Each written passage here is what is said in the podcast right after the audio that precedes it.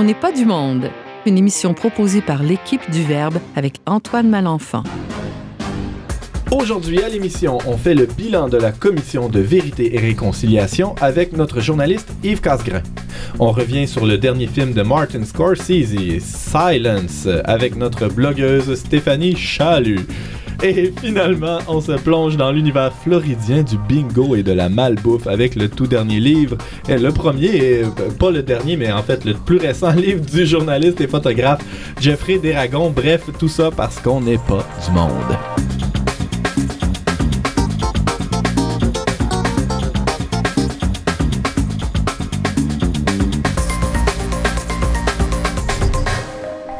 Bonjour à tous, bienvenue à votre magazine culturel catholique. Ici votre animateur Antoine Malenfant qui sera avec vous pendant la prochaine heure. Bienvenue à vous, chers chroniqueurs qui m'accompagnent aujourd'hui autour de la table et à ma droite, il y a mon bras droit euh, à, la, revue Le Verbe, James Langlois. Salut. L'incorruptible. L'incorruptible, je ne sais pas, mais quand même bienvenue. Merci. Yves Casgrain, c'est pas ta première visite à On n'est pas du monde. Bienvenue à toi. J'espère que c'est pas la dernière non plus. Non, non, non. On a, prévu du travail pour toi encore pas mal en 2017. Génial. Et euh, Stéphanie Chalut, par contre, c'est la première fois qu'on a la, chance, la joie de t'accueillir autour de la table dont n'est pas du monde. Te sens assez mal commode pour euh, ah. intégrer l'équipe? Ouais. ouais, pas pire. Je dis intégrer l'équipe, mais ça fait très longtemps que tu fais partie de l'équipe du Verbe. En fait, depuis les tout débuts, euh, l'ouverture du blog Le Verbe, en fait, tu as soumis des, des contributions fort pertinentes, entre autres, sur la culture. On y revient et aussi, on a la joie d'accueillir pour la première fois, mais non la dernière, je l'espère, Jeffrey Deragon. Salut Jeffrey. Bonjour, plaisir d'être ici pour la première fois, moi aussi. Génial. Jeffrey aussi, il faut le souligner, euh, collabore au Verbe depuis deux ans, depuis le, début du Verbe. Et euh, on est très content de se voir en chair et en os pour la première fois. Le tout dernier numéro de notre magazine Le Verbe a passé le crachoir aux Autochtones, comme je le raconte d'ailleurs dans mon dernier rédito. On s'est fait dire, c'est pas un peu casse-gueule pour des cathos d'aborder les enjeux autochtones? En effet, ça l'est pas mal mais on voulait en parler avec de l'espérance, de manière différente de ce qu'on entend généralement dans les médias grand public. C'est-à-dire, on voulait éviter de faire une liste de, des malheurs qui s'abattent euh, sur euh, les peuples autochtones, mais plutôt présenter un peu de lumière euh, dans, dans, ce portrait. D'un autre côté, ne pas parler du tort causé par les églises chrétiennes dans les communautés autochtones et de la commission de vérité et réconciliation qui en est découlée, ça aurait été un peu comme éviter l'éléphant dans la pièce.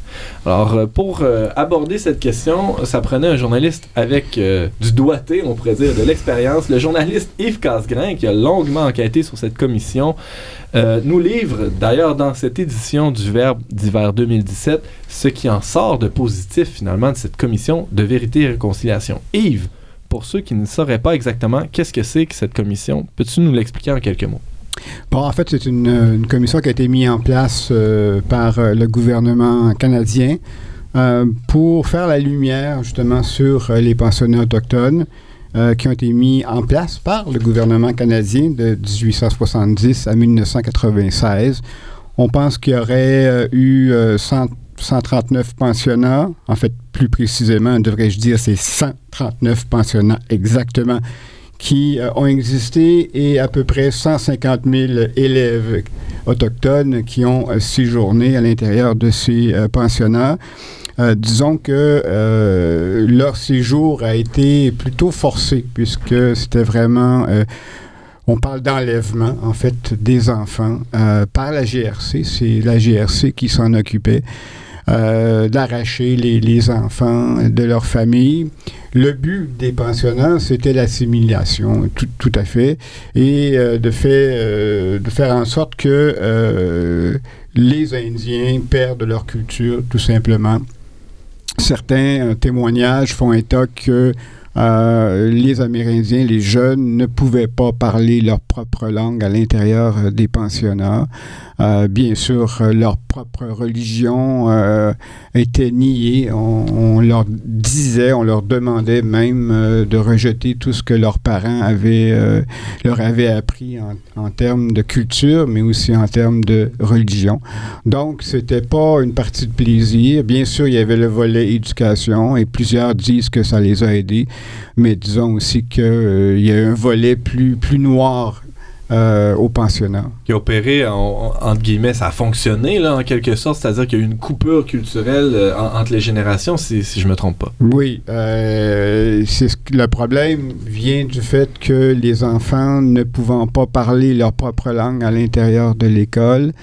Euh, je dois mettre un petit bémol parce qu'il y a des témoignages qui affirment le contraire, d'autres oui, certaines recherches aussi tendent à dire que parfois ils pouvaient le faire, ils pouvaient parler donc leur langue, mais en gros, Peut-être que les règles n'ont pas été appliquées de la même manière. de- partout de à travers le Canada, ouais. effectivement. Mhm. Euh, mais il reste que bien souvent, lorsque les jeunes euh, retournaient à leur famille une fois ou deux par année, avec le temps venait une distance puisqu'ils étaient plus capables de communiquer avec leurs propres parents parce qu'ils parlaient soit le français, soit l'anglais. Euh, on reviendra euh, dans, quelques minutes à la commission qui, a eu lieu là, pour euh, faire la lumière sur ces pensionnats, mais avant d'aller plus loin, ben, peut-être que tu vas l'aborder par la bande. C'est quoi le rôle des églises dans... Bon, on, on pourrait parler aussi du rôle de l'État, mais commençons par l'Église, les églises, par- Bon, parce que c'est une affaire de plusieurs églises. Pour te répondre, je vais commencer par le rôle de l'État. D'accord. en fait, parce que c'est plus, plus facile à, à saisir quand on fait ça. En fait, c'est l'État qui a mis sur pied les pensionnats, mais ce sont les églises chrétiennes qui les géraient.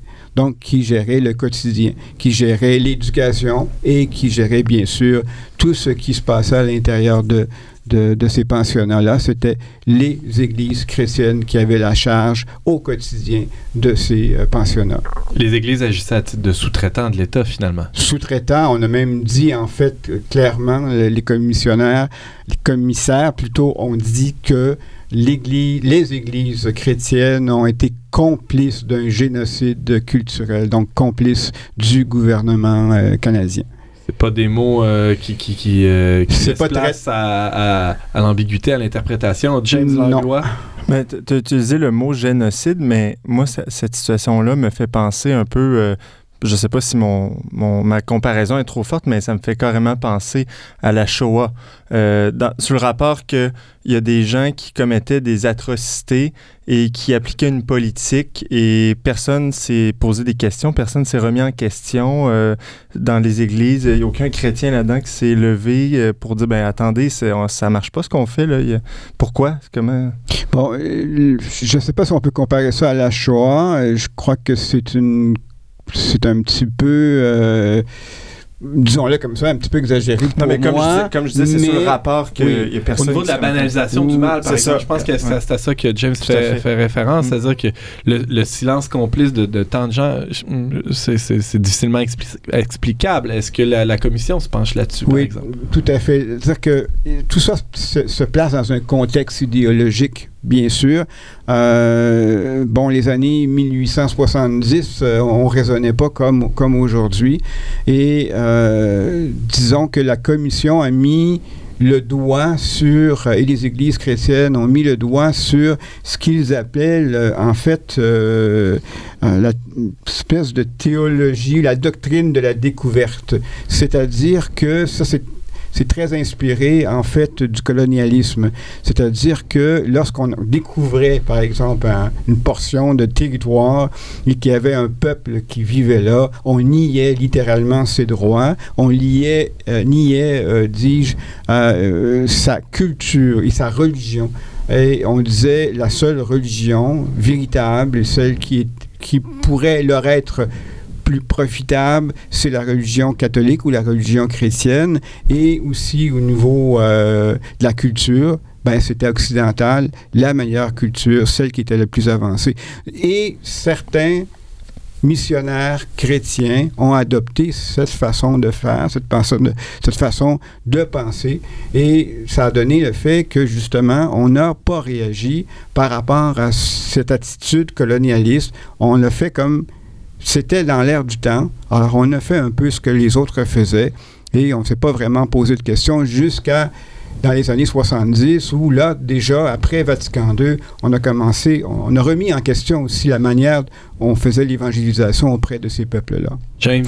Justement, encore là, moi, ça me, je suis complètement étonné. Euh, je suis tombé sur le document qui a été produit par la Conférence épiscopale du Canada pour le 500e de l'évangélisation en Amérique. Il, il, cite des textes du magistère de l'Église du 16e siècle dans lesquels le pape euh, condamne ces idéologies-là. Et là, comment là, on, on parle de l'idéologie de la, de la terra nullius, là, absolument. La, oui. la terre de personne. Absolument. Oui, ça, exactement. Ils Comme reconnaissent. s'il y avait personne qui était là avant qu'on arrive. Oui, puis euh, on pense à Marie de l'Incarnation ici que, qui, qui a traduit euh, justement en, dans la langue des Amérindiens, tout ça. Puis comme en l'espace de deux siècles, on est tombé dans un catholicisme que je dirais totalement ignorant finalement. Oui, c'est pour ça que je, je, je dis et je précise des catholiques ou des Mm. chrétiens, mais pour l'Église catholique, ce sont des catholiques, des missionnaires catholiques. C'est pas l'ensemble des, des missionnaires et des, des catholiques qui avaient cette façon-là tu le mentionnes, les papes ont euh, condamné ce, ce, cette doctrine-là à plusieurs reprises. Ils ont même défendu les Autochtones euh, de différents territoires pour rappeler au monde que c'était un des êtres humains qui avait une âme et puis qui avait des droits aussi. Mm. Donc, euh, il y a eu la commission Vérité et Réconciliation qui a fait le tour du pays, qui, qui donnait la parole, qui permettait euh, aux victimes de, de, de s'exprimer. De, Est-ce qu'elles ont obtenu justice? Comment ça s'est passé? C'est quoi les, les, les, les, conséquences ou les... Euh, une des choses pour permettre, euh, pour libérer la parole, pour permettre à, tous de témoigner, c'est-à-dire ceux qui ont commis euh, des actes répréhensibles et les victimes, il n'y a pas eu de poursuite judiciaire. Ni le gouvernement a été poursuivi, ni les personnes qui ont commis euh, des actes dans le cadre de la, la, commission, ceux qui ont voulu témoigner de façon euh, volontaire. Euh, Un peu comme la commission Vérité et Réconciliation en Afrique du Sud. Oui, c'est le même mais, mais c'est le principe, c'est le, principe des commissions d'ailleurs. De la- faire ça. Donc, mais ça l'a permis justement de faire en sorte que la parole se, se libère et Mhm. qu'on puisse euh, prendre l'ampleur de, la tragédie qui s'est passée. Cependant, les victimes d'actes sexuels ont reçu certaines compensations euh, monétaires euh, pour euh, les, les, torts subis par certains membres du personnel, qui soient des prêtres ou des laïcs. Il y, a eu des, excuses publiques aussi qui ont, euh, été rendues par, euh, par certains membres du clergé. Oui, le dossier des excuses, euh, c'est- très complexe et très délicat. La conférence des évêques a dit que il n'y a pas juridiquement une église catholique canadienne. Ça n'existe pas. Donc, la conférence n'a pas à présenter d'excuses. Ça l'a choqué évidemment les Amérindiens et toutes les victimes, euh, mais juridiquement, ça se tient. Sauf que, évidemment, les euh, communautés, les diocèses qui étaient euh, responsables en dernier ressort de certains euh, pensionnats et les communautés religieuses qui géraient les pensionnats, eux ont donné des, des excuses, ont fait des excuses, mais les Autochtones attendent toujours après une, une instance plus importante, c'est-à-dire le pape, pour pouvoir, euh, disons, boucler la boucle et euh, d'entendre le pape présenter des excuses, puisque l'Église canadienne, leur ont dit, euh, ben, n'existe pas. Alors, ils se sont tournés vers, vers le pape et ils attendent que le pape vienne ici au Canada pour présenter des excuses. C'est d'ailleurs pas impossible que, que ça arrive d'ici un an ou deux, que, que le pape, Oui, il y a des rumeurs qui, oui, qui- que le pape qui- se présente. Ça. Tout bon. à fait. Et aujourd'hui, est-ce qu'on peut parler est-ce qu'on peut dire qu'une réconciliation est possible, euh, selon toi, Yves, après avoir mené euh, cette enquête-là? Moi, les, euh, experts que j'ai. enfin, avec qui j'ai parlé, m'ont tous dit que c'est possible, mais que ça va prendre beaucoup, beaucoup de temps. Euh, il reste encore beaucoup de pas à, à faire. Euh, mais ce qu'il faut dire, c'est que l'Église n'a jamais abandonné les Autochtones. Mm. Et ça, je, je tiens à le dire, on me, on me l'a répété, euh, même les plus critiques euh, m'ont tous dit que l'Église se tient encore debout avec les Autochtones et font des, fait des démarches pour justement que les Autochtones, dans plusieurs dossiers, je pense au dossier des femmes violées, disparues, euh, puissent obtenir justice. Donc, l'Église, malgré tout, malgré tout, euh, malgré le fait que, bon, les Autochtones, souvent, ont, beaucoup de critiques envers l'Église, ben, l'Église, je parle au, je pense aux, aux, prêtres, je pense aux communautés religieuses, je pense aux groupes communautaires, se tiennent euh, aux côtés des, des, Autochtones pour une plus grande, plus grande justice. Donc, on peut parler d'espérance, d'espoir, mais il faut donner euh, du temps encore parce que euh, c'est pas réglé. Cette situation-là est loin d'être réglée. Stéphanie Chalut. Oui, j'ai une question. En fait, vous parliez au tout début euh, des, des, églises. Donc, on ne parle pas juste de l'Église catholique ici. On parle mmh. du Canada anglais, donc des églises protestantes, j'imagine. Oui, des tout églises à fait. anglicanes, etc. Exactement. Pentecôtistes, je ne sais pas quoi, mais euh, ça serait peut-être un peu dangereux de tout amalgamer ça sous l'égide de l'Église catholique. Oui, Pourquoi ben, le pape devrait s'excuser pour ben, absolument euh, tout? Parce que les, les parce autres que... églises ont déjà fait le, des excuses officielles. Euh, L'Église anglicane, l'Église Okay. Unie du Canada. pour parler Ok. en C'est tant ça. qu'Église canadienne. C'est ça. ouais. Tandis que chez nous, juridiquement, dans l'Église catholique, les diocèses étant, indépendants les uns, les uns des autres et les communautés religieuses également, ça devient plus difficile de le faire. Donc, on s'est tourné vers le pape pour. euh, mais c'est pas que l'Église catholique qui a présenté, qui va présenter des excuses. hein. C'est toutes les églises chrétiennes qui l'ont fait. Il y en a qui diraient, comme d'habitude, l'Église catholique est toujours en arrière dans le temps. Ouais, mais là, en ce moment, il faut dire que je pense que la- la- au niveau juridique, euh, même si ça coince, même si on peut, euh, bon, dire que c'est un petit peu jésuite comme façon de penser, il reste qu'ils ont, ils ont, elle a, euh, elle a raison hein, quand même. C'est c'est plus difficile, donc il faut, faut peut-être aller voir le pape pour euh, justement présenter des excuses officielles. Non, mais tu parlais de, de démarches qui sont faites, là, que l'Église soutient encore les Autochtones. D'ailleurs, il y a dernièrement un groupe qui, qui découle de la conférence épiscopale qui vient d'être formé en- avec des, des membres des communautés autochtones catholiques, un cercle qui s'appelle Notre-Dame de Guadeloupe et qui va travailler en ce sens-là davantage. Donc, c'est c'est Oui, encourageant. D'ailleurs, je le parle brièvement, j'en parle d'ailleurs dans, dans l'article C'est un avec. des euh, fruits de la, de la commission, oui, finalement. Oui, avec euh, Monseigneur Daniel euh, là, qui, euh, qui s'est impliqué là-dedans aussi beaucoup. euh, voilà, mais c'est un dossier à suivre parce que c'est loin d'être terminé. Yves Casgrain, journaliste, tu nous parlais de la commission de vérité et réconciliation. C'est possible de lire l'article d'Yves intitulé Mission et rémission dans la revue Le Verbe d'hiver 2017. On peut également lire Yves sur le site de Présence Info, euh, Présence Information Religieuse. Merci Yves d'avoir été avec nous pour en parler. De rien.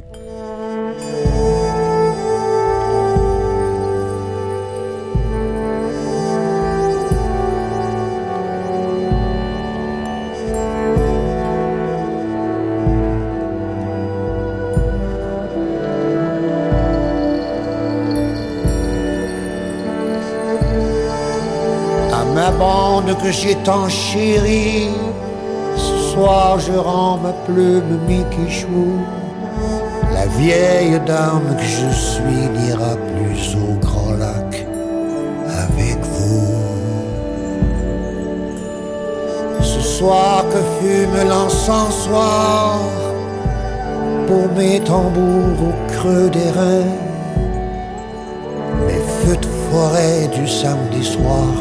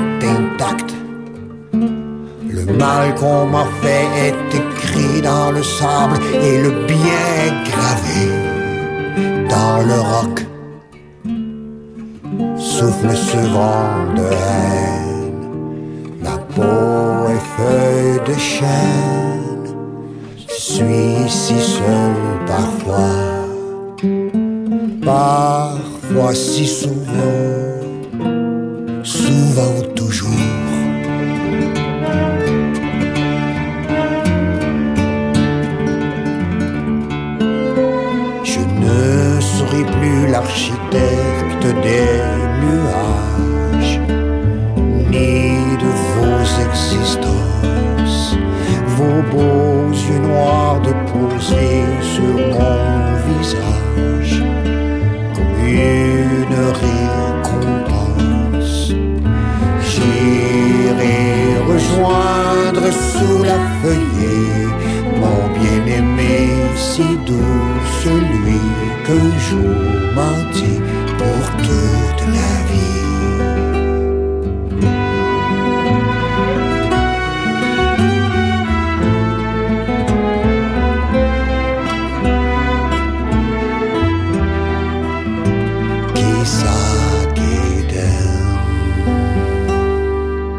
29 novembre dernier, le dernier film de Martin Scorsese intitulé Silence est sorti au Vatican. Il a déjà fait couler beaucoup d'encre puisqu'il aborde un sujet à la fois d'actualité mais peu commun dans le monde artistique, à savoir celui des martyrs chrétiens. Dans le cas de Silence, il s'agit de martyrs jésuites morts au Japon au 17e siècle. Le film est au Québec depuis le 4 janvier et notre blogueuse Stéphanie Chalut a pu le voir en visionnement de presse, la chanceuse. Vous pouvez d'ailleurs lire sa critique intitulée Le combat spirituel de Martin Scorsese sur notre blog le-verbe.com. On y reviendra à la question du combat spirituel, c'est pas anodin comme titre. Mhm. Stéphanie, avant de parler du film, comme c'est ta première visite à On n'est pas du monde, on est tout excités ici là, autour de la table. Parle-nous un peu de toi. C'est pas pour rien qu'on te refile d'ailleurs les commandes à, à saveur culturelle. Hein? Euh, oui, alors, ben écoutez, moi, je, je suis euh, une artiste en Non. art visuel, principalement.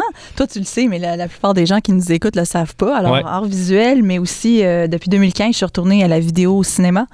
Donc, plus précisément, fiction expérimentale, je dirais, court-métrage. Pour commencer, on verra où ça va mener éventuellement. Donc, ça en prend beaucoup de financement, mais c'est pas mal ça. Et puis, je m'intéresse aussi à, à- ouais, c'est ça, donc au cinéma, puis à faire de la critique un peu, puis de la, ouais, de la revue culturelle. J'aime la muséologie aussi, euh, etc., l'histoire de l'art. euh, donc, euh, voilà, c'est le monde de, ma- de la culture, c'est mon milieu. C'est Tu questionnes beaucoup sur la, la- la transmission, la tradition. Ça fait partie Oui. des thèmes qui reviennent dans, dans ouais, ton comme artiste, je, je, je chéris ces thèmes-là vraiment de la transmission, euh, je dirais, ouais, culturelle, mais notre, notre notre tradition québécoise, je dirais, notre identité.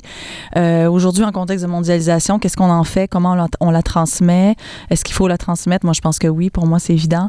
Euh, parce que justement, je pense qu'on est en perte de repères. Euh, je dirais tout l'Occident est en perte de repères Ouais. et peut-être même le monde entier, mais, mais je pense qu'au Québec, c'est assez, euh, assez prononcé. Donc, Ouais. euh, je, je- je questionne ça, puis je- j'essaie de... Ouais, je travaille là-dessus sur ces thèmes-là. Donc, aussi la langue française, etc. Donc, c'est vraiment des thèmes qui me viennent me chercher. Et l'aspect spirituel en fait partie. Donc, le christianisme, forcément. Alors, tu as vu, on revient au film de Martin Scorsese. Tu as Oui. vu Silence euh, dernièrement? Mm. Euh, en deux, Deux mots, fois. là, deux fois plutôt qu'une. oui. Ben oui, il n'y a rien de trop beau. Et euh, donc, c'est quoi le, le synopsis? De quoi ça parle? Campe-nous un peu Bon, le, le portrait. En gros, on est en 1640. Euh, les Jésuites sont, à l'époque, sont sur les cinq continents. Donc, ils sont vraiment, c'est un organisme, enfin, une organisation religieuse qui est, qui est présente pour la mission évan- d'évangélisation. C'est un ordre religieux très puissant aussi, très éduqué. Donc, euh, ils s'en vont un peu partout dans le monde. Et là, ils sont au Japon en 540. C'est l'histoire euh, d'un prêtre qui apparemment aurait apostasié, qui s'appelle et qui a déjà vécu pour vrai Christovao, euh, je ne sais pas si je le prononce bien, Christovao Ferreira, qui aurait apostasié. Et euh, il demande, en fait, il demande pas, mais ce sont ces deux jeunes, je, je pourrais dire, ces deux jeunes disciples, ouais. voilà, qui, qui entendent parler de ça et qui sont bouleversés et qui veulent aller à la rencontre de, de, de leur mentor pour voir si c'est vrai, s'il a vraiment apostasié et si oui, il faut sauver son âme. James Langlois. Juste euh, pour préciser, là, tu utilises un mot un peu technique, là, apostasier, ça veut dire quoi? Donc, l'apostasie, c'est euh, le reniement euh, au Christ, en ce qui nous concerne, nous chrétiens, catholiques, donc de renier sa, sa foi en Christ et euh, en Église publiquement. Donc, c'est euh, de le faire euh, par des épreuves particulières. Au Japon, on demande aux chrétiens, aux nouveaux convertis, pas juste des, des, euh, jésuites, hein, il y a énormément de, de, de- de jeunes, euh, je dirais, croyants, jeunes, pas en termes d'âge nécessairement, mais de jeunes convertis Mhm. et on leur demande de, de faire plusieurs épreuves qui, qui vont euh, prouver aux autorités japonaises qu'ils ont qu'ils renient le, le Christ parce que le christianisme est absolument défendu en 1640 au Japon et puis c'est c'est vraiment une répression extrêmement euh, forte et euh, violente. Donc, on pourrait même pas imaginer ce qui s'est passé là. là. J'ai fait de la recherche, c'est assez impressionnant. L'Église euh, euh, commémore les, les martyrs japonais. D'ailleurs, euh, de, de- souligne ça dans, dans, Oui. euh, dans le calendrier des Il y, fêtes. il y a une 26, je pense, qui sont reconnus, qui sont canonisés, mais il y a des centaines, même peut-être des milliers qui, qui ont- qui sont morts martyrs là-bas, et, et majoritairement des, des Japonais. Là. Donc, euh, on se replace, euh, on continue, on est en 1640. Oui. Il y a un, pra- un prêtre jésuite qui aurait, semble-t-il, apostasié. Euh, et, et là, il y a deux de ses disciples qui partent euh, à, sa, à sa rescousse, en Oui, quelque exact. sorte. C'est- un peu épique comme, euh, comme aventure. C'est ce que je voulait, un film épique. Donc, c'est ça, c'est vraiment le, le- le film à grand déploiement, euh, qui est censé être magnifique, euh, euh, grand écran, tout ça. On regarde à gauche, à droite, on ne sait plus donner de la tête tellement c'est immense. Les paysages sont fabuleux, les images sont magnifiques, tout ça. Donc, on rentre dans ce voyage, on rentre dans l'histoire. Et euh, le premier tiers du film fonctionne absolument de manière impeccable. Moi, j'ai beaucoup, beaucoup embarqué dans le premier tiers. Après ça, c'est un petit peu plus compliqué. ça brasse un ça peu plus. brasse un peu plus, puis euh, ouais, il y a des questions aussi qui arrivent plus tard euh, sur le plan théologique et tout. Euh, mais artistiquement parlant, le premier tiers est, est dans les très bons films que j'ai vus dans ces dernières années là. Bon, je pense qu'on on l'a pas mentionné encore, mais le, bon, on parle de Silence de Martin Scorsese. Le, le, le, le rôle euh, joué par, en fait, le, euh, ce prêtre euh, apostat, là, c'est, euh, il est joué par Liam Neeson. Exactement. Et, et les deux jeunes disciples Oui. qui vont à qui, qui- qui font cette quête là pour le retrouver et le, reconvertir comme, sont joués par qui? Alors, donc, c'est le père Rodriguez qui est joué par Andrew Garfield, qui a joué récemment aussi dans le film de Mel Gibson, Axa Ridge, qui Oui. est le même acteur, qui a 33 ans, donc euh, jeune acteur. Et, L'âge du euh, Christ, L'âge du Christ, oui, c'est ça, exactement. Et euh, son, son confrère, le père Garoupe, c'est joué par Adam Driver, qui a joué dans Star Wars, entre autres, et dans Girls aussi, qui était une, une série, là, je pense, américaine. Alors, tous les deux sont extraordinaires dans leur rôle. Oui, jouent bien. Oui, particulièrement Andrew Garfield. Il va probablement même être en nomination pour son rôle aux Oscars. Ça s'en vient. On va avoir les listes le 24, donc demain. Euh, les listes officielles pour les Oscars, mais on pense que le film aussi va probablement être en nomination pour le meilleur film, meilleure réalisation, etc., etc. Parce que tu le disais un peu plus tôt, c'est du grand déploiement, mais aussi dans la direction. Je pense que Scorsese a demandé aux deux, aux deux jeunes euh, euh, jésuites, entre guillemets, de, de, de faire les exercices de. Ouais, c'est vrai ouais. ça? Euh, je pense que ça vient effectivement d'une initiative de, de, Scorse- de Scorsese. Il a demandé, il connaît, bon, il est un peu plugué, hein, euh, le, cinéaste connaît bien des gens. Puis, il faut dire, Scorsese euh, entretient une relation trouble avec le catholicisme. Il, est- il se dit catholique, mais tout. Un bon italo-américain. Euh, oui, genre. On pourrait dire ça comme ça, là, quasiment. Mais dans tous ses films, c'est des thèmes qui reviennent. euh, bon, euh, le sacré, euh, la rédemption, dans, Taxi Driver jusqu'à Casino, en passant par Condon, en passant par ce film-là. Je veux dire, la plupart de ses films traitent à peu près tout le temps des mêmes sujets, mais celui-là va plus en profondeur dans la grande question qui est celle de la foi. Est-ce est-ce qu'il faut avoir la foi? Puis est-ce qu'il faut, est-ce qu'on peut Jusqu'où la défendre? jusqu'où la défendre? Est-ce qu'on est prêt à défendre le Christ euh, ju- en portant notre propre croix jusqu'à la mort? Donc ça, c'est la grande question. Et euh, pour revenir à ce que je disais, ben, c'est ça, ils, sont, euh, ils ont fait effectivement, euh, surtout Andrew euh, Garfield a fait les exercices spirituels de Saint-Ignace. Donc euh, Scorsese a demandé au père James Martin, qui est un jésuite américain, qui dirige la revue euh, America Magazine à New York, euh, de l'encadrer pendant un an euh, pour faire, euh, pour le préparer au rôle. Donc, euh, Il a même fait une semaine en il a silence fait aussi. une semaine aussi dans le- au Pays de Galles, ouais, pour justement dans le cadre de ces exercices-là. Et Andrew Garfield a rencontré Jésus-Christ. En fait, il le témoigne dans deux ou trois entrevues écrites. Il a vraiment fait la rencontre du Christ. Il s'attendait pas du tout à ça parce qu'il n'est pas croyant à la base. Et puis là, je pense que ça a bouleversé quelque chose à l'intérieur de lui. Donc, c'est à suivre cette histoire. Eh, euh, oui, James. Mais j'ai pas entendu une entrevue récente euh, dans laquelle il... C'est pas une entrevue euh, Ah. vocale, c'est papier, c'est dans l'America Magazine. Ok, non, mais je veux dire, je l'ai vu à une émission, puis il me semble qu'il y avait une position plus agnostique. Oui. non? Oui, c'est ce que moi aussi j'ai remarqué dans ces vidéos récentes. Ce que j'ai remarqué, c'est qu'effectivement, il, il joue peut-être peut-être plus l'acteur. là. Il en parle moins vocalement, c'est verbalement parlant, il en parle pas. Mais quand il fait des entrevues à, à l'ATA, puis dans la revue catholique, Ah, là, ouais. fr- euh, il en parle. Puis dans la revue American Magazine, il en a parlé. Puis c'est une, c'est une- une entrevue en profondeur. Il va vraiment, vraiment parler. C'est un petit peu, euh, pas troublant, mais un peu bizarre Ouais. parce que dans ces vidéos, il- on dirait qu'il cache ça. L'acteur fait-il une apostasie publique? Peut-être. Peut-être, mais quand, quand on l'interviewe vraiment, puis qu'on on creuse, on creuse, on se rend compte qu'il a apparemment, il est tombé en amour avec Jésus, comme tout chrétien euh, tombe en amour. qui- qui le voilà, c'est ça, exactement. Mais euh, pour Donc, ça, ça, ça a contribué à son jeu, de, tu, tu ah penses, oui, ouais? apparemment, Scorsese disait dans la grande entrevue que j'ai ici, euh, de, ben, grande, euh, grande en termes de papier, là, ça, je pense que c'est 28 pages, euh, du euh, New York Times du mois de novembre, euh, Scorsese dit que euh, Andrew sur le plateau refaisait certaines euh, répliques parce que euh, il savait maintenant que c'était quoi être jésuite ou presque là. Et Par puis- souci de cohérence. Ouais, de- il disait non, ça, ouais. ne dirait pas ça, ça, faudrait peut-être changer ça. Puis, euh, et Scorsese était très ouvert à changer certaines répliques pour adapter ça de, de meilleure façon au scénario.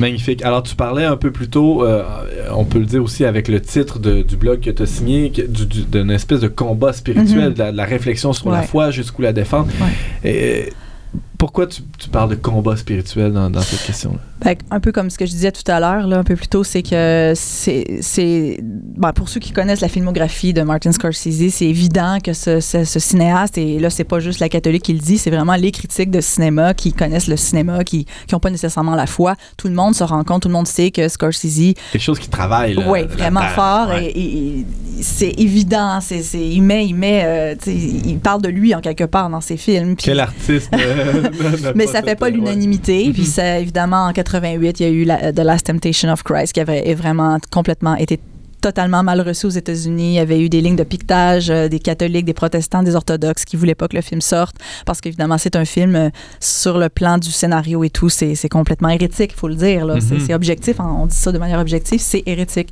Mais sur le plan artistique, il y avait bien des choses à, à proposer. Puis dans ce film-là, ben, je pense qu'il va au bout de sa logique, comme je dis dans mon texte. euh, il va vraiment, là, c'est le film qui va le plus loin dans, dans sa quête ou dans son combat. C'est peut-être plus le mot combat. Là, que, il, il est pas bien, en fait, Scorsese. C'est ce que je pense. Mais je le dis pas pour juger la personne. Non, bien sûr. C'est ce que je il y a- ressens. Il y a une tension Oui, vraiment, vraiment. Yves Casgrain. Oui, moi, je brûle de, de- de savoir. Oui, oui, allez-y. Tu as parlé du premier tiers qui était extraordinaire. J'aimerais savoir qu'est-ce qui s'est passé dans, dans le reste du film pour que tu sembles mettre des bémols, peut-être. Sans trop divulgacher. euh, Ouais, Oui, parce que euh, mon texte, là, c'est dans mon texte, ça. je divulgage un peu, oui, c'est ça. Euh, ben, c'est la- c'est toute la question de l'apostasie. C'est vraiment ça. Je veux dire, euh, jusqu'où on peut aller euh, pour le Christ quand on est. Parce qu'on parle de, de- de catholiques, de gens qui vont au Japon pour sauver leur, apparemment leur mentor, mais finalement, ils se rendent compte que. En fait, ils ont de la difficulté Ils à se trouver. rattraper. Ils se font rattraper, ils se font fin, capturer, voir. ils se font capturer. Euh, les deux jeunes sont séparés à un moment donné. Et là, c'est- le, le reste du film, les deux tiers, je dirais, ou la moitié du film se concentre sur le, le combat intérieur du père Rodriguez. Et euh, c'est c'est lourd. C'est c'est- c'est On très sort pas là, hop la vie, là. Non, vraiment pas. James Langlois. D'ailleurs, le film s'appelle Silence. Euh, à ton avis, c'est pourquoi? Est-ce que c'est en raison du, du silence qu'a vécu euh, l'acteur euh, pour se préparer au film? plus, c'est d'abord euh, parce que c'est le silence de Dieu. Ouais. Euh, c'est c'est- c'est ce que. D'abord, nous, comme chrétiens, on le sait très bien. On n'est pas nécessairement répondu tout de suite par Dieu. Dieu nous répond pas tout de suite nécessairement comme ça. Il va nous répondre dans le temps. Peut-être ça va prendre 15 ans, 10 ans, peut-être 5 ans, 2 ans, demain. On le sait pas. C'est le temps de Dieu n'est pas le nôtre. Mais Dieu fait silence parfois. Et euh, je pense qu'il y a comme. euh, c'est laquelle la grande sainte euh, Ben, il y a Mère Teresa. Mère a- voilà. Mère, c'est ça. Excusez-moi, j'ai oublié. ben, Ah voilà, la nuit de la foi, justement, Mère Teresa, qui, qui, qui a ouais. rien entendu pendant des années, qu'elle attendait, attendait. Donc, c'est légitime de se poser, je pense, moi, je le dis dans mon texte, c'est légitime de se poser cette question du silence de Dieu. Euh, mais on sait très bien que Dieu est là pareil, même s'il ne répond pas, il est là, il est présent. Je parle évidemment d'un point de vue chrétien ici, là. Avec l'espérance. Avec l'espérance, évidemment, là, ouais, mais c'est sûr que s'il y avait un critique à côté de moi athée, il n'aurait pas le, le même point de vue. Alors, est-ce que, est-ce que euh, euh, Garoupe et, et Rodriguez sont capables? Garoupe le fait. Je vous vends un petit punch, là. Je le dis pas dans le texte. Garoupe est capable de le faire jusqu'au bout. Puis euh, l'autre, non. C'est ça. C'est ça qui est un peu troublant parce que tu dis, euh, on comprend son combat humain. On comprend, on, prend- on- on est des hommes, on est des femmes, on est des, on est des êtres humains. Donc, évidemment, le doute est là. Euh, je dirais que le doute, dans le cas de, de Rodriguez, est assez intense. Il remet pas en question l'existence de Dieu.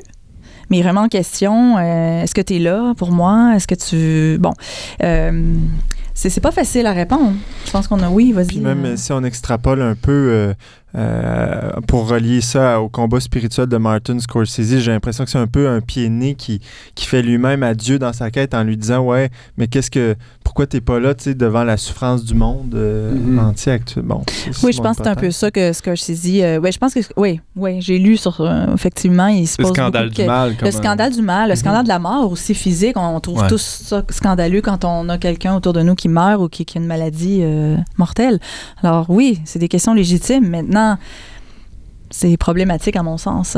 Donc, un film qui soulève plusieurs questions. Stéphanie, tu nous parlais du dernier Martin Scorsese intitulé Silence. À Montréal, le film est présenté, entre autres, euh, Au au Quartier Quartier Latin. Latin. À Québec, ça sera euh, euh, assurément au Quartier, euh, au Cinéma Quartier. Stéphanie, on pourra euh, voir tes œuvres au Centre Plein Sud de Longueuil de février à avril. Les dates sont pas encore confirmées, mais on peut se Mhm. tenir informé sur le site du Centre. On va mettre tout ça sur notre page.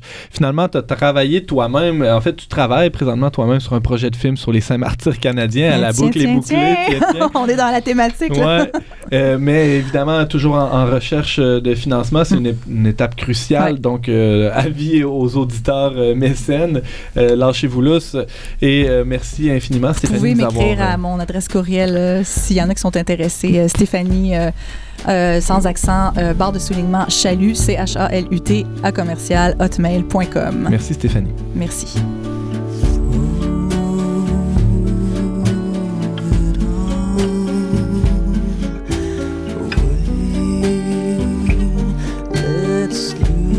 listen.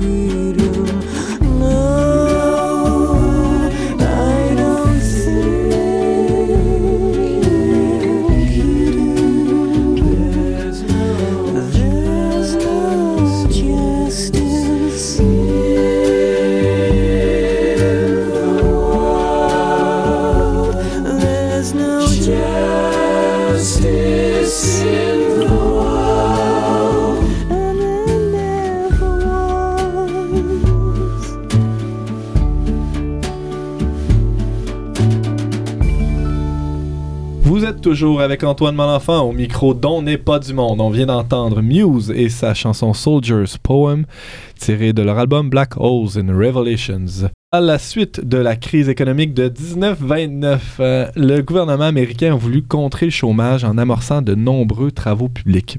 Ça a été un grand, un grand coup euh, dans l'économie américaine. L'irrigation des terres marécageuses, particulièrement en Floride, a attiré de nombreux Américains de partout à venir s'y installer pour gagner leur vie. Ces gens ont parfois amené avec eux des cousins et des parents du Québec. Il y a beaucoup de, de, French Canadiennes euh, aux États-Unis, hein, on le sait depuis, euh, depuis le début, en fait, ce qui a créé une petite communauté francophone. Après les travaux hein, qui ont été amorcés entre les deux guerres, les francophones qui sont restés se sont dirigés dans le domaine touristique, accueillant à leur tour les Canadiens français les plus aisés. Après 1960, la démocratisation du travail, euh, du niveau de vie et les moyens de transport ont facilité l'accès à la Floride ben, pour plusieurs Québécois, ce qui a donné naissance à ce qu'on appelle aujourd'hui le phénomène des snowbirds. hein. Ces gens qui quittent la Floride, qui quittent le, Québec froid pour se diriger vers la, Floride euh, des oranges et des alligators. Alors, il existe aujourd'hui de véritables communautés de snowbirds en Floride et, et un collaborateur de la première heure de la revue Le Verbe, Jeffrey Vient de publier un magnifique album photo intitulé euh, ouvre les guillemets. Oui, nous avons la télé française. Ferme les guillemets. C'est une jolie phrase. euh, que ce titre qui dresse un portrait photo de ces communautés de snowbirds. J'ai d'ailleurs signé un petit blog sur euh, euh, leverbe.com qui intitulait lui à son tour Junk Food, peau brûlée et bingo. Ça, ça donne le ton de ce qu'on retrouve là-dedans. Et lequel blog faisait l'éloge de, ce petit livre? Jeffrey est avec nous en studio pour en parler. Alors Jeffrey, tu es diplômé de l'UQAM en journalisme. Dis-nous donc, euh, pourquoi un livre sur ces oiseaux rares que sont les snowbirds? Euh, ça remonte. ben, mon intérêt pour le sujet remonte à, je dirais, environ 2-3 ans. J'ai commencé à travailler pour euh, une série de photos dans le cadre d'un cours que j'avais pris euh, pour ma formation de journalisme. C'était un cours de photos, puis dans le fond, à l'origine, ça devait être une série de 10 ou 15 photos, ce que j'ai fait. Puis, euh, au fil du temps, j'ai décidé d'approfondir ce sujet-là parce que c'est euh, une communauté. En fait, le travail se, se concentre sur une communauté en particulier, celle Ouais. où mes grands-parents vivent, ils ont un condo. Comment elle s'appelle cette euh, Euh, communauté? Somerset euh, by the Lake. C'est situé où environ dans la péninsule? C'est un- Je dirais, c'est environ à 30 minutes, non, 20 minutes euh, à partir de la côte vers l'intérieur. C'est, disons, entre, entre les Everglades et le- la plage. OK. C'est pas, c'est pas, c'est assez vague, là, mais c'est peut-être, ouais. Donc, tu, tu euh, as accompagné tes, tes grands-parents euh, ce- dans cette communauté-là. Il y, a- il y a de cela. En fait, tu es allé à quelques reprises, j'imagine. Ouais, en mais... fait, j'y vais depuis 10 ans. Mais c'est, ça, c'est depuis 3 ans que je m'intéresse particulièrement à vouloir documenter euh, cette ce qui se passe dans cette communauté-là. Puis, euh, donc, c'est ça. Donc, euh, Ah, mais entre le fait de s'y intéresser et de, de produire un livre, il y a- Mhm. y, y a une marche quand même entre les deux. Euh, qu'est-ce, qu'est-ce qui, a, qui a fait le déclic? de- En fait, pourquoi un jour tu t'es dit, ben, je vais faire un livre là-dessus? Mais ça m'a toujours fasciné parce que j'ai j'ai comme vu dans ce micro-phénomène-là un peu une- un symptôme de notre, notre propre condition. C'est-à-dire ce, ce désir-là de vouloir vivre un peu le, le rêve américain comme de vrais Américains, mais pas totalement parce que ce que le me titre, oui, nous avons la télé Oui, c'est ça, française, c'est- pas totalement. un titre que, que j'ai pris beaucoup de temps à, à trouver, mais qui, qui s'est comme imposé de lui-même. Parce que, ouais, exactement. Ce que je me suis rendu compte au, au fil de- du temps que je passais là-bas, c'est que même si ces gens-là, pour la plupart, euh, voulaient vivre euh, justement ce rêve américain-là où est-ce qu'on s'installe, puis, euh, sais, par exemple, on a juste à penser à La Florida, le, le- film québécois qui, qui raconte euh, l'histoire euh, d'un homme qui, qui, se, qui achète un motel puis qui en fait un petit commerce euh, qui finit par fonctionner. Mais ouais, c'est ça. Donc, au-delà de ça et de cette vision idéalisée-là, il y a comme un peu tout le temps ce- cet attachement au Québec. Puis, euh, tu sais, les gens là-bas, ils vont, ils vont continuer à regarder la télévision, à s'informer de la température. Puis pourtant, tu sais, sont. À recevoir les journaux Oui, québécois aussi, aussi. hein. absolument. Les Mhm. magazines, tout, tout, tout est, est québécois. Puis j'ai trouvé ça absolument fascinant. C'est comme un- une contradiction. Donc, on veut s'extraire de, de ce qui nous dérange, peut-être du Québec, le froid, essentiellement. C'est, ça ouais, au début, au début c'était ma, c'était ma, disons, l'idée que j'avais, mais j'ai, en, en tout cas, de, de ce que j'ai interprété, c'était plus profond que ça. C'était un désir vraiment de, de se sortir complètement, mais tout en gardant cet attachement-là, ce qui est, ce qui est, ce qui est contradictoire, puis qui est... Je me suis rendu compte que c'était pas aussi euh, beau que ça pouvait l'être. Les gens finissent par faire ce qu'ils font quand ils sont ici, puis les habitudes euh, prennent vite euh, le Je dessus. peux pas m'empêcher de penser euh, au fameux camping québécois. Il y a un peu de cette culture-là aussi. Mhm. Euh, bon, euh, le, sociologue en moi ressort. bon, heureusement ou malheureusement, je sais pas trop, mais finalement, il y a, il y a- il y a un désir du même, finalement. Il y a, il y a- il y a une, une quête de, de, de s'extraire, oui, de sa condition. On est en vacances, on, mais finalement, pour reproduire euh, tout ce qu'on avait dans notre confort à la maison. Et il y a, l'aspect communautaire aussi qu'on qu'on retrouve. Oui, qui est euh, vraiment important, surtout chez euh, ces communautés-là qui sont plus âgées. C'est la plupart, c'est des boomers. Euh, y a- c'est pas des communautés qui se renouvellent aussi. Ça, c'est important de le mentionner. Euh, parce que tantôt, tu disais que c'était des communautés qui sont installées. C'était le cas il y a à peu près 20 ou 30 ans. Parce que j'ai lu un livre, justement, avant de me lancer dans ce projet-là, de Rémi Tremblay, qui s'appelle, euh, je crois, Études sur Floribec. Puis euh, lui, justement, a fait une étude vraiment exhaustive sur le phénomène. Puis ça date de 10 ans. Puis déjà, lui disait que c'était une communauté qui était euh, en déclin. Puis je l'ai constaté parce qu'il n'y a plus autant de commerce que, par exemple, il y a 10 ans quand je m'étais rendu là-bas pour la- les premières fois. Il n'y a pas de relève. Non, non, les parce qu'aujourd'hui, il y a- ce même, je crois qu'il y a ce même désir-là de vouloir s'extraire. Mais aujourd'hui, les gens vont partout. Ils Ils vont au Mexique, ouais, c'est ils ça. vont euh, en Asie ou. euh, il n'y a plus de, de ce sentiment communautaire-là, je crois. James Langlois. Tu disais, euh, il y a quelque chose finalement qui ressort d'un peu, ben, je dirais pas triste, c'est pas le mot que tu as utilisé, mais finalement la vie revient comme elle est ici. Puis, mais malgré tout ça, malgré tous les défauts que ça peut avoir, tu sais, ce, ce phénomène-là, je trouvais que moi, pour l'avoir feuilleté ton album, je trouvais qu'il il- il ressent malgré tout une espèce de poésie là-dedans. hein. Une poésie de la vie des, finalement de ce qui est proprement humain. C'est comme aller dans une grande ville, puis spontanément on peut trouver ça sale la ville, mais il y a- y c'est quasiment un travail d'ethnologie ou d'anthropologie, moi, que de, de voir ton album. Je sais pas, ça me faisait penser spontanément à ce que Pierre Perrault faisait dans, dans, des- dans ses films biographiques. là. Je sais pas si tu connais un On peu. voit Ouais, les ça- gens manger, boire, danser, euh, faire Ouais, des des choses activités simples. ouais. très simples. Ben, ça m'a beaucoup. Pierre Perrault, euh, je dirais pas qu'il a été une source d'inspiration pour euh, l'élaboration du livre, mais c'est certainement, c'est sûr que t'sais, en revoyant ses films ou ses écrits, je peux comprendre ces références-là. Puis, euh, je voulais pas non plus tomber justement juste dans la critique ou juste, au contraire, dans le beau, dans le kitsch. Dans, Ouais. Tu parlais des campings. C'était pas mon intention. Je voulais être un peu entre les deux, entre la critique, puis un peu ce sentiment-là de. Ça fait quand même partie de nous, qu'on le veuille ou non. Puis, euh, c'est ça. On reviendra à la posture et à, au, disons au fond, mais quant à la forme, euh, ben, tu aurais pu faire un, reportage écrit. Bon, tu écris très bien, tu écris d'ailleurs pour le Verbe euh, depuis deux ans. Euh, à l'occasion, tu aurais pu faire une vidéo aussi, tu fais de la vidéo. Pourquoi avoir choisi ce, moyen-là pour réaliser ton travail, que- qui est la photo? La vidéo, je crois que je me sentais pas euh, assez à l'aise pour, euh, je sais pas, les- faire des interviews, des trucs Parce qu'à l'origine, le projet devait être un truc vraiment documentaire, puis pas autant euh, euh, une interprétation, si je peux dire. Ouais. J'étais j'étais supposé avoir des interviews, tout ça. Puis au fil de, mon, de mes séjours, je me suis rendu compte que c'était. Je voulais plus moyen vers une interprétation.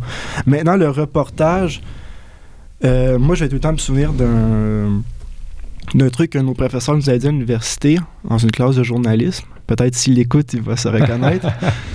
Euh, il nous avait dit que, puis c'était à l'époque, ça fait trois ans, puis déjà, on- à cette époque-là, on parlait encore des journaux, c'est pour dire. puis il disait, il dit, rappelez-vous toujours que pour certains, les journaux, ça sert à allumer un feu un samedi soir, puis pour d'autres, moins chanceux, ça sert à se réchauffer l'hiver.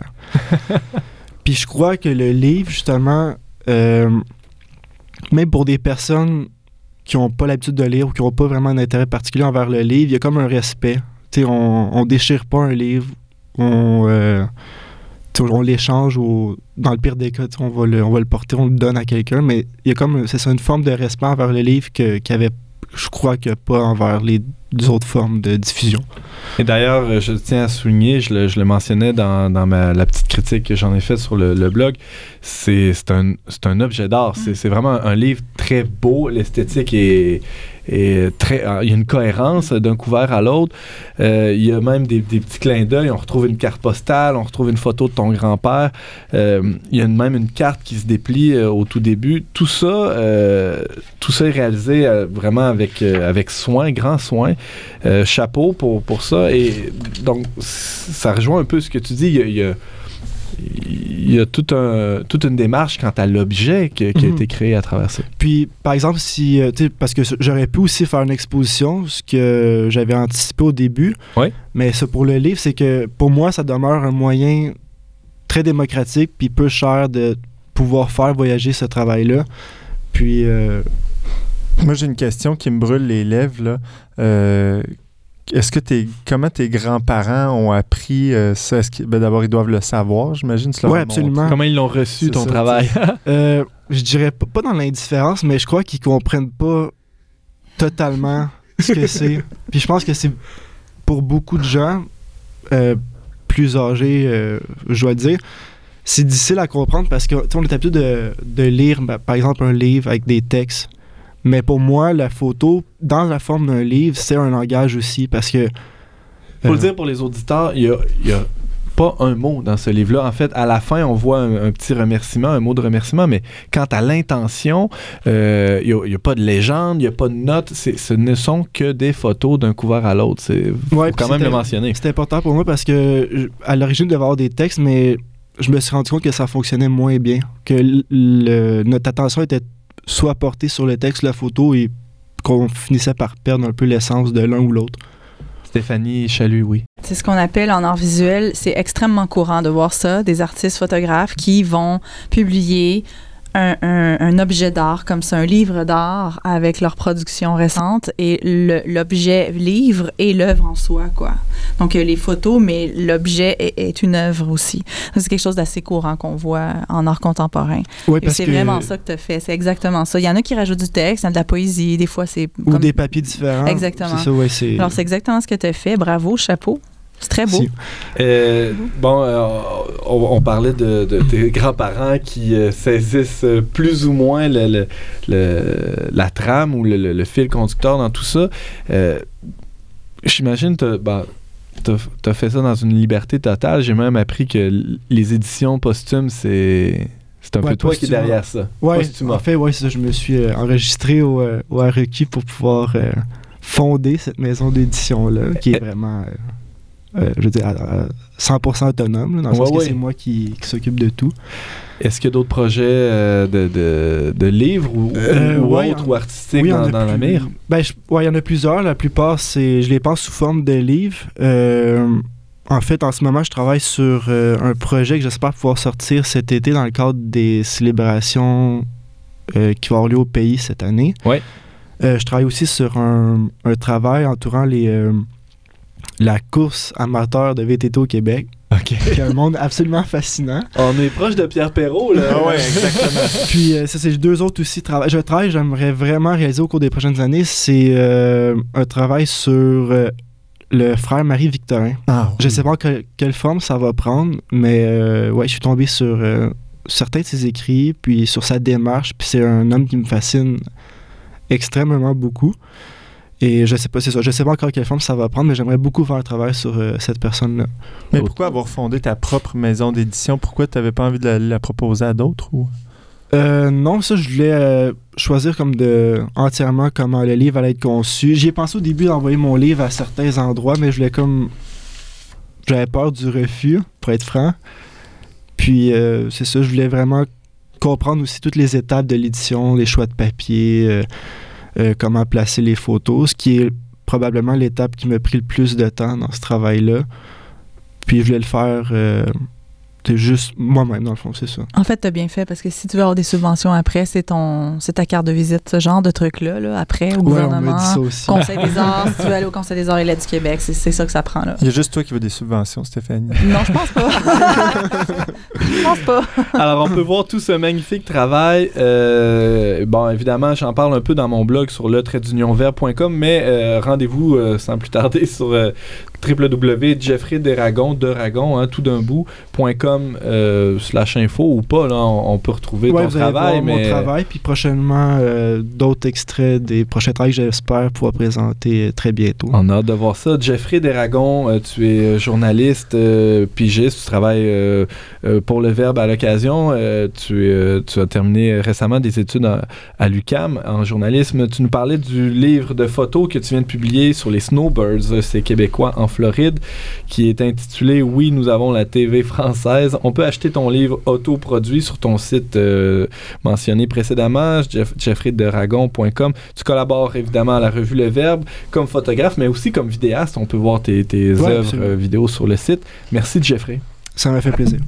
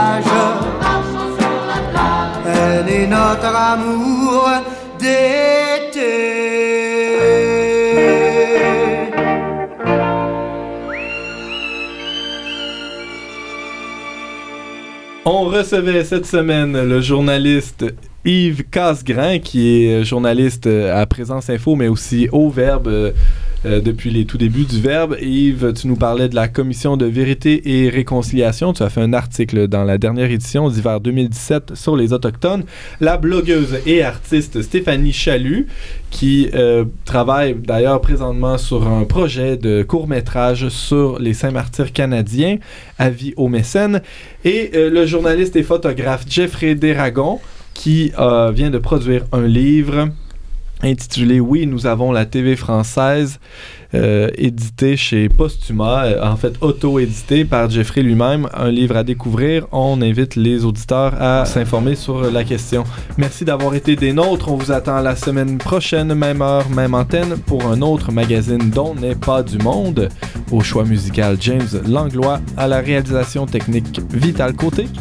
À l'animation, Antoine Malenfant. Cette émission a été enregistrée dans les studios de Radio VM.